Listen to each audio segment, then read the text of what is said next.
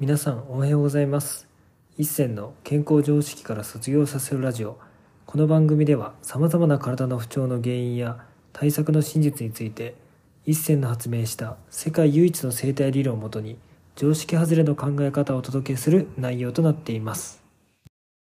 本日のテーマは親から逃げて子に八つ当たりは許さない鬼教官の顔を持つ体についてお話していきたいと思います。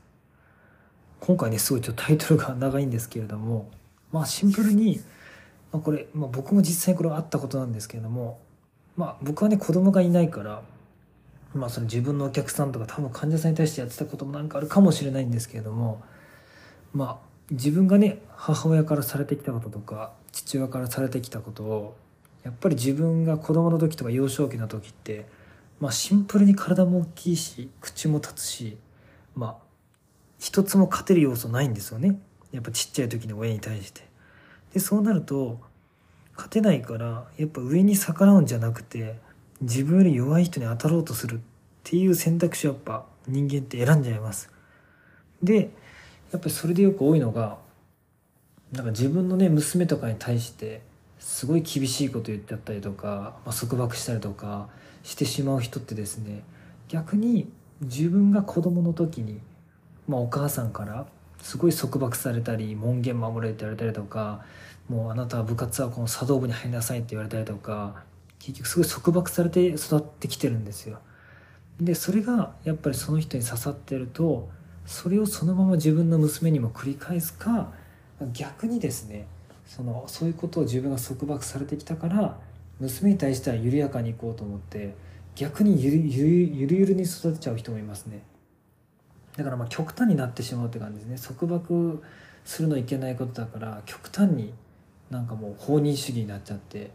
でもそれが逆に子供にとってはねもっと構ってほしいお母さんもっと助けてよとかそういうとこにつながりかねないっていう、まあ、だから結局大元はですね自分のやっぱり父親とか母親に対して言えなかったこととか対抗できなかったこととかそういう思いとか悔しさでそういうのが全部体とか心に残ってて、まあ、特に体の表面に残ってるんですけどもそういうのをねずっとみんな抱えたままやっぱ子供ができてもその子供に同じことをやってしまうっていうのは非常に多いです。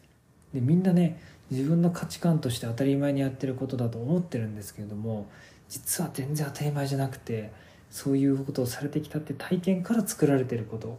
ばかりなので。本当ねびっくりするぐらいみんなそれ無意識にやってます。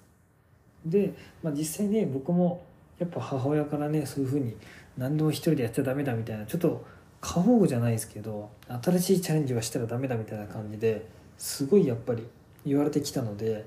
まあ、自分のねなんか前前はですね特に自分のお客さんとか患者さんに対してなんかねまだ体がちゃんと治ってないのになんかこういうことしたいですって言ったらものすごい止めてたんですよね。いやそれ危ないからやめた方がいいですよとか。その散歩とかしてもね膝の骨すり減るだけだからやめた方がいいですよとか。もうなんかそういう人がやりたいって言ってることの気持ちを組まずになんかちゃんとその裏側もねなんか自分で推測したりしないでもう頭ごなしに全部否定してたっていうのは結構あったんですよね。でそれ今思い返してみたらやっぱり自分の母親からそうやってされてきたから自分もそういう女性のお客さんとかね自分の患者さんに対してそういうことをやってきたなっていうのを本当56年前とかなんですけどねそういうの結構やってたなと思って、まあ、今はそんなこと全然、ね、考えないし、まあ、やりたかったらやりたくていいんじゃないみたいな もうその人のやりたいことを尊重するけど、まあ、一応僕はこう思うよっていう情報だけを与えるっていう、まあ、そういうのはね心がけるにはしていますね。まあ、なのでねやっぱ自分のやっぱ母親とか父親から受けてきた価値観とか影響とか考え方は本当に色濃くめちゃくちゃ色濃く残ってます。でそれを無意識にやっぱり僕たちは自分より弱い立場の人にやろうとしてしまうので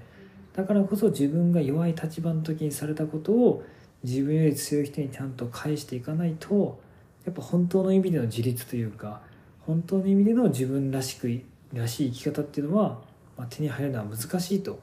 僕は個人的に考えてますしやっぱこうやって生態でねいろんな方に関わっているのでやっぱりみんなそこでやっぱり苦しんでる方が非常に多いです。でもねそこもちゃんとこういうとこに来て向き合ってくださってね体とか心の面でちゃんと向き合ったらちゃんと解決はしていくのでもちろん時間はかかるんですけれどもね必ず解決はしていきます。なのでね皆さんこういうラジオを聴きながらでもいいし、まあ、時々ね、まあ、こうやって誠実とか僕の話を直接聞きに来てもいいしで今度ね6月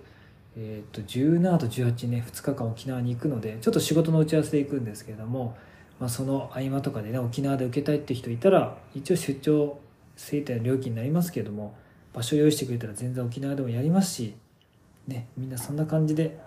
何かの出会いとかねきっかけでやっぱ人生って変わっていくと思うので是非この今ラジオ聴けてる人はね超絶ラッキーだと思いますよ。この話ってなかなかなか言ってくれないしでみんな気づいてないので